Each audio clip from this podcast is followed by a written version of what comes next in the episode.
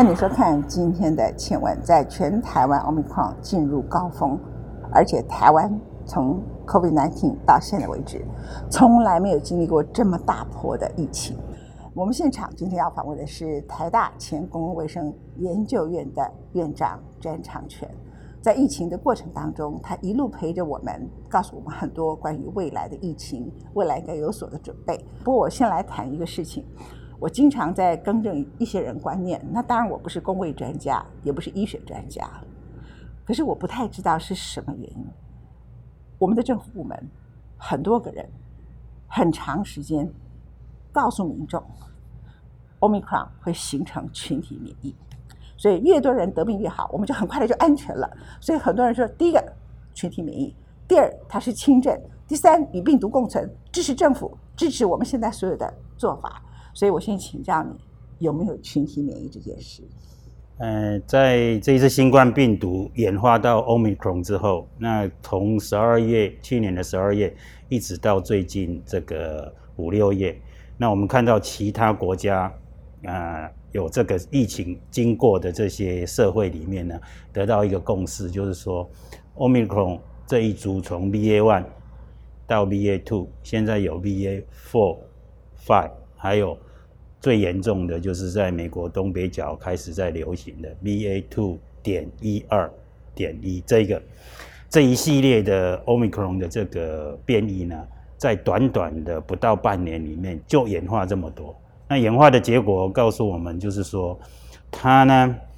没有打过疫苗的人，你感染到 Omicron，你只有对 Omicron 有保护力，但也不是百分之百。那对于其他它之后演化的几乎都没什么保护力，所以你就可以知道说，我们进入一个病毒演化快速的时代，那我们跟不上，所以我们的希望说，我们打的从武汉猪开始制造的这些疫苗，我们会有一个啊免疫的大的城墙一样来挡住它，那看起来在世界各地。这一支病毒呢，都为了生存，已经找到它的方式，演化来克服它被我们之前的这个疫苗所能够挡住的这个呃能力，所以它简单讲就是不可能的哈，不可能有透过打武汉猪这个疫苗，不管是呃减活的或是这个 mRNA 的，它对。病毒的这个传染性的抵抗原来就不是那么高嘛，哈，原来我们是为了重症，为了死亡，那现在发现是更困难的，所以会一直传下去。简单讲，但是啊，在重症上还是有一些呃效果，但是他们甚至有些国家呢，他打到第四季，发现说第四季打完的两三个礼拜之后呢。它那个保护力就对下降，就是下降，所以这个是个事实。但是现在不是只有打不打疫苗，疫苗能不能有足够的保护墙，而是说你是不是赶快得了 Omicron 啊？我们现在有很多人认为说 Omicron 就跟感冒一样，然后就比感冒，其实后来大家得的时候就发现哇，跟感冒不一样，今天啊那哈，那尤其是没有打过疫苗的人，他的情况如果打两剂的，就比打三剂的情况严重。如果是小孩子根本没有打疫苗的就很严重的啊。那我想请教你的是，是不是我们大家都赶快都感染了，然后我们就会形成群体免疫？因为群体免疫这个字眼最早被提出来的时候是 COVID-19 刚开始时候英国的公卫专家提出来，然后后来大概他瞪着笑诶这样 OK。那现在在台湾再次被提出来，那我自己本身呢，当然是公卫跟医学的外行者，可是一路看下来。除了英国一开始曾经用“群体免疫”这个字，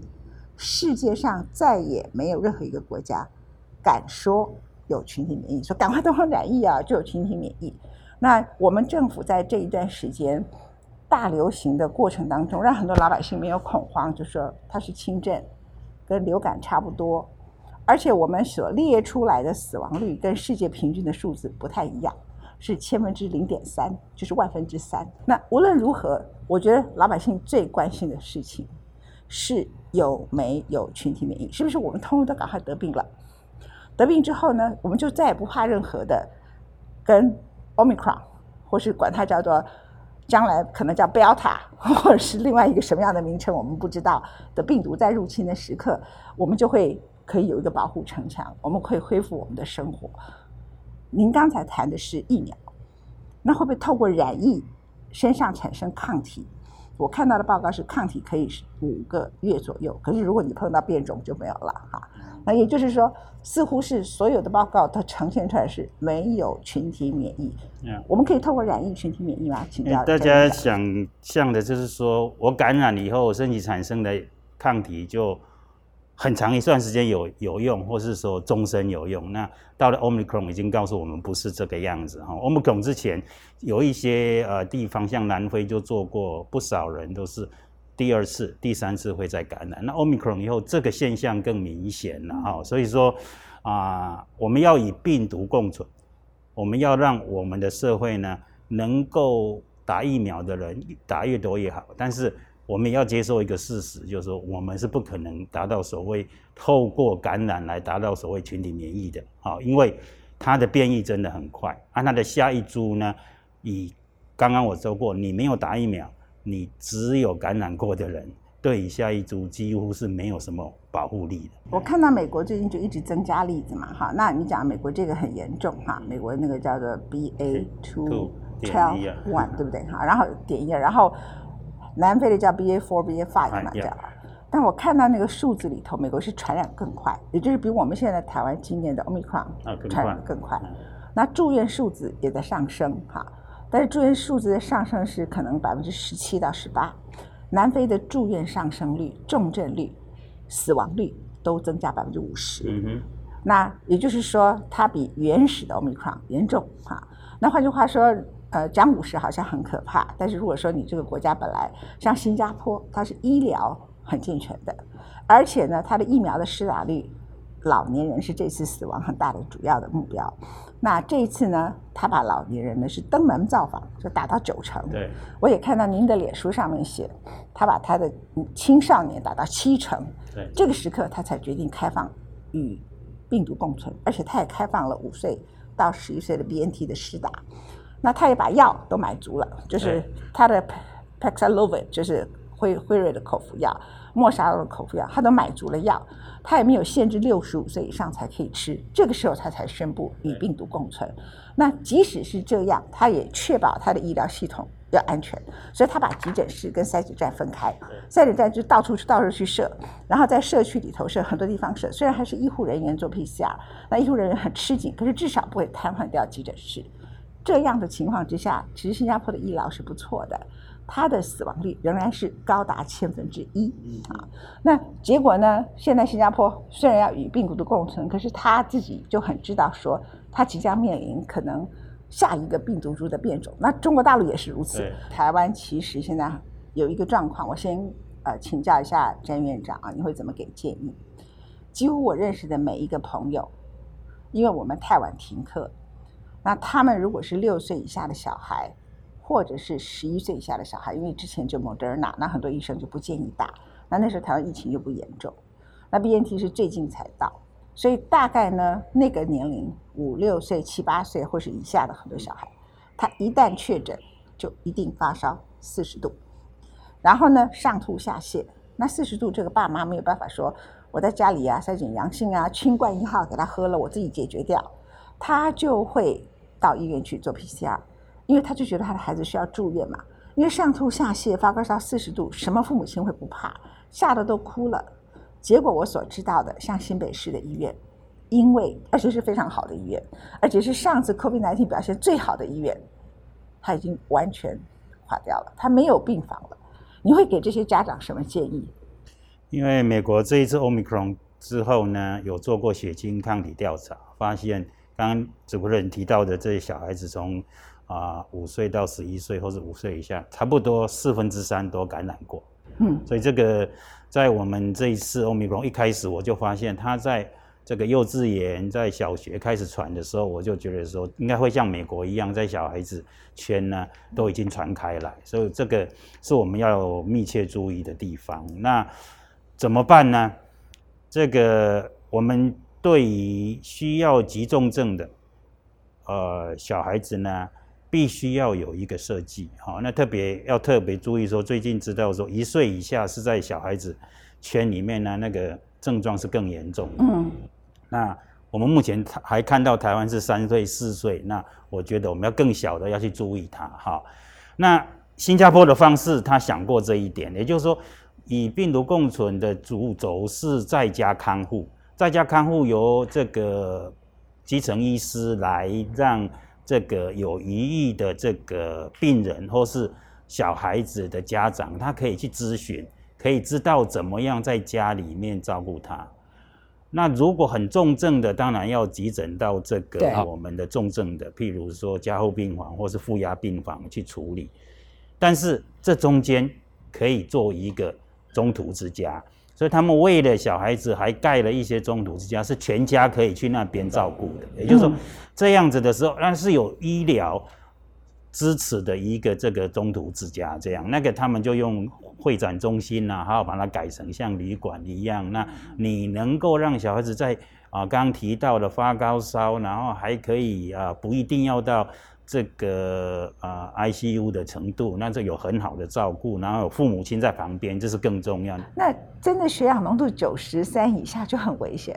九十以下就要送医吗？你提到的是很多人现在经历过了，就是碰到确诊，然后身体有一些变化的时候，不晓得跟谁询问，那常常就是跟好朋友，然后朋友之间去沟通。我说这个就不是一个好的制度哈，他。确诊之后，应该很清楚，在最快的时间会去啊，把他们磨合到一个医师可以他咨询。那这个医师不是只有咨询，他可以做判断。刚刚提到的血氧是医生判断的之一嘛？很多时候你看到症状了。眼睛可以看到症状或视讯医疗可以看到的时候，可能就要做一些处置了。啊，有时候你看到血氧啊，可是你看到很多他的精神状态也很好的时候，你就不一定会这样。那这个都是专业的判断。我们这一次呢，一定要赶快把台湾的强项，哈，也就是说，我们有那么庞大的基层医疗的医师，我们要把它啊，让他们有一个角色。这个角色就是守门员的角色，就是说，一旦确诊，最快的时间有。这个病人他熟悉的医生就把他磨合，就他可以咨询，他去做判断。他觉得你要赶快送送急诊了，就应该去送。可是现在送急诊根本要等四个钟头，你人还本来还活着就死掉了。不然那政府的角角色就是要把那样的那个能量开出来。现在开不出来，短时间内开开不出来嘛。不过我们的都说我们还有很多的空。空床嘛，哈，可能是没有足够的人力。Official say 啊，啊，那个人力依附的人力，就是说要配置对，就是人数这么多的时候，那南北或南南部跟中部跟北部有差异的时候，我们要互相支援。那台湾其实不是很大，哈，那个要要运送等等，这个都是中央要去规划这个，哈，然后能够去啊让啊需要得到治疗的人在专业的建议下，在很快的。达到它可以治疗的场所，我想这样就可以减少死亡率。那另外就是刚刚你提到的这个打疫苗，这个啊，美国已经的刚通过，就是说五到十一岁的 BNT 呢第三场加强针，也就是说可以知道说五到十一岁要打三针才会更有效哈。那可能到呃六月的时候，这个啊五岁以下的也可能会。有这个像 Moderna 已经在送件，然后 BNT 如果送件，这样我们就会比较安心，说所有的年龄层可能都有疫苗可以打。所以台湾怎么办呢？台湾现在这个时候，本来以病毒共存是不应该停课，但是我们现在没把握嘛，哈，什么都没有准备好，现在都停课了。那我觉得停课的这几个礼拜，要用非常大的力量去打疫苗啊。嗯。啊，不要在那边啊等待。那我发现这次的这个与病毒共存呢，感觉大家变成被动了，然后在那边等事情。啊，那好像我们并不是跟病毒投降啊，我们还要跟他 fight。那我们手上有的就是疫苗嘛。那现在疫苗如果进来的量，那就赶快去打。其实才刚进来，B N T 才刚进来啊，就要有有很大的力量说，我们怎么刚好在停课的这个最重要的事情，就把疫苗打完，才有可能再恢复实体上课啊。那这个要动员很大的力量，那这是这工位体系可以做的。那医疗体系，我刚刚说一一定确诊的人要交给基层诊所来作为第一关来来分摊掉医院，那医院就是去照顾重症，所以这个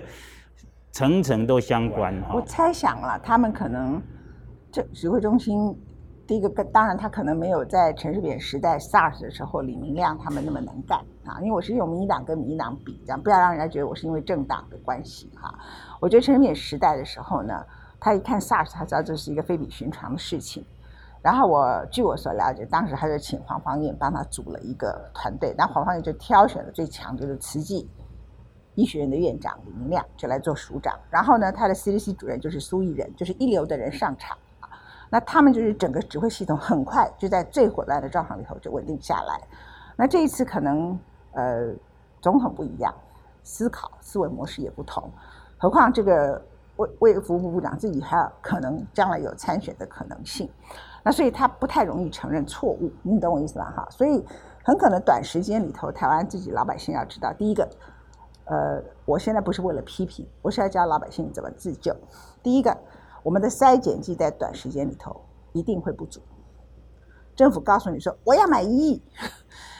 在美国因为筛检剂过多了，所以呢很多生产线都停下来。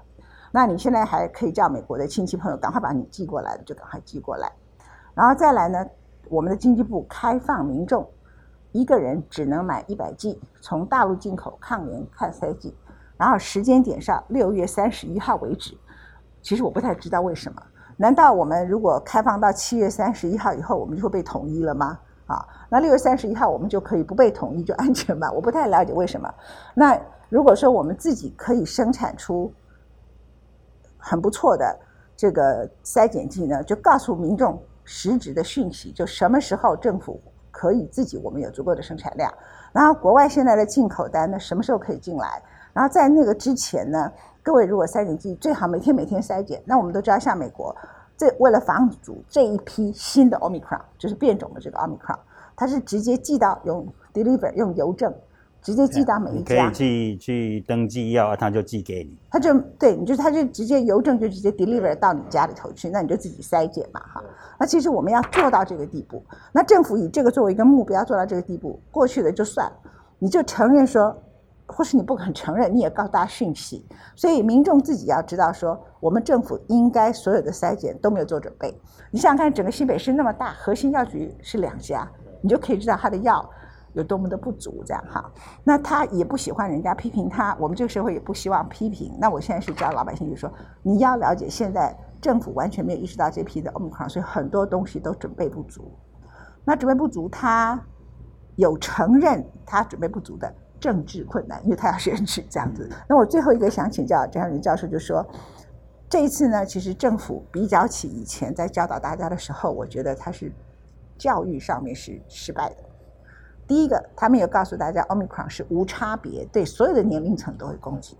他跟以前 COVID-19 刚开始大家记忆中青少年以下都是。有无症状的感染者，所以小朋友没事啊，青少年没事啊，到处吃到处喝，就把老年人害死了。你记不记得那个年代在欧洲的时候？这一次是无差别攻击，所以小朋友这次很可怜。那这个是这一次一开始没有给的教育。第二个就是您教我们的，你救了我们好多人，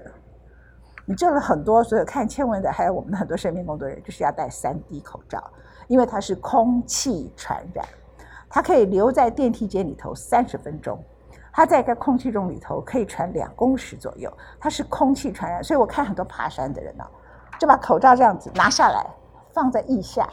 他不知道他爬山风一吹过来，在他风外两公尺的人就被他感染了。所以啊，世界各国在密闭的空间里面，特别是交通工具上，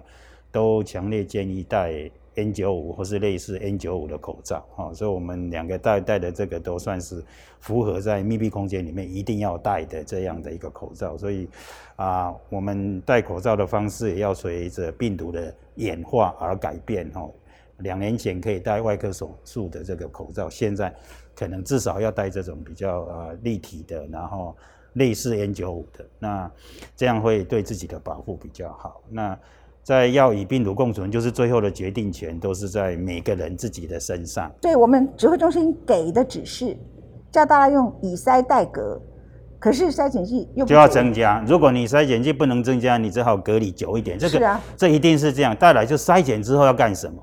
好、过去筛检之后是要确诊，然后隔离这个人。现在我们已经知道，当他到呃到某一个程度的时候，他传染性真的是比较低了。虽然他身上还是阳性，可是这不代表他可以过正常的生活，不代表他可以跟免疫这个有不好的的人人、低下的人可以接触。那这些都要教育啊，啊所以他有些人他就说我一直要到我阴性我才出去啊，有些人就是说我的生活圈就是啊大家都打了三剂了，那我已经足够长了，那呃如果可以用 PCR 是最好了，就可以知道说你的 CT 值多少嘛，没有我们就靠着。这个啊、抗原抗抗体的反应里面阳性阴性，但是这些都作为我就说作为个人跟他的社群里面很重要的一个抉择。那我们这个不讲清楚哈、哦，那我们一直用清零的心态的时候，大家就会纠结在那里。好，那你要有药啊，你敢这样做，就是说筛检阳性，然后有一些症状恶化就要有药。所以，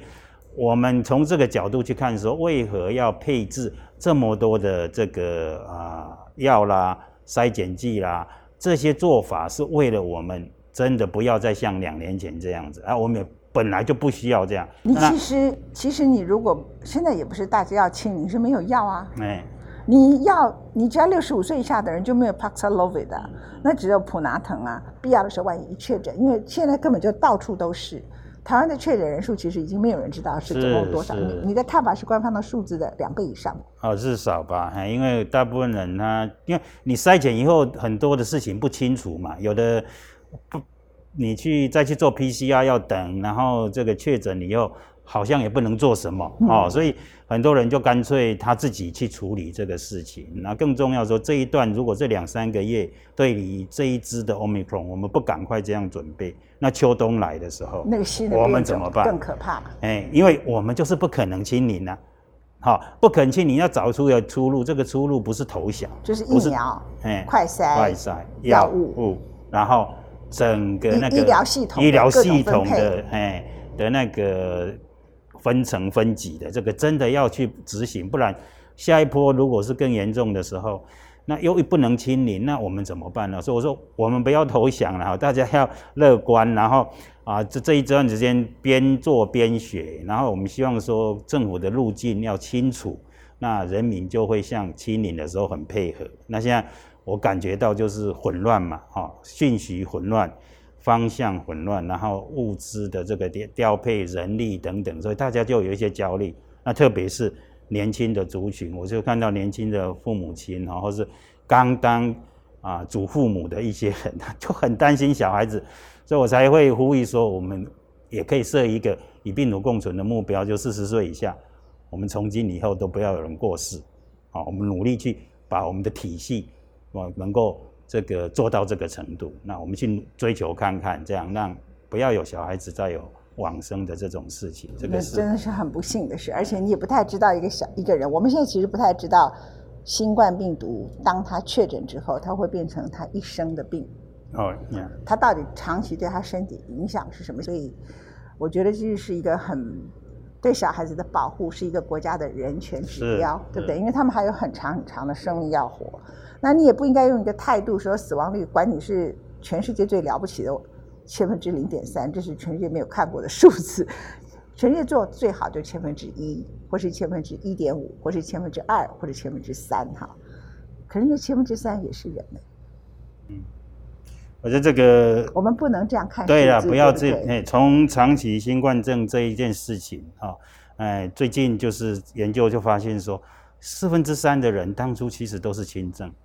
哦，因为世界卫生组织才四个月前给了长期新冠症一个疾病分类，所以我们现在开始医生就可以诊断说，他就是不知道特定这个状况下的新冠轻症。那开始有一些保险公司的资料开始去结合以后，就知道说，很可能十到三十 percent 的人，他可能以后会有这些啊长症，所以你说长期的疾病，对，那这样的话，我们当然是越少人感染越好，对不对？那他们又知道说，打过疫苗以后再感染人的比较不会有这样，所以你当然要赶快打疫苗。所以手上有的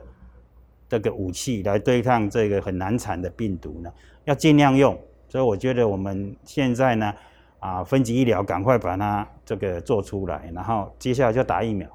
哦，对这个小孩子可以打的，要赶快打，要赶快准备。如果五岁以下有疫苗，现在赶快要去下单，好，不要到时候又说我们呢抢不到。好，这样来，第一个无差别攻击 Omicron，大家记住，从零岁生出来婴儿到老人都一样。第二个，其实买药买疫苗一定要买足够。好的疫苗、好的药、好的筛剂都要去买。不要管他哪里，不要管他，嗯，要做人命就这样。好，非常谢谢张安全院长，每一次都在我们最关键时刻来挽救我们，我们所有的人都在那个时候去买了三 D 口罩，谢谢您，谢谢，嗯。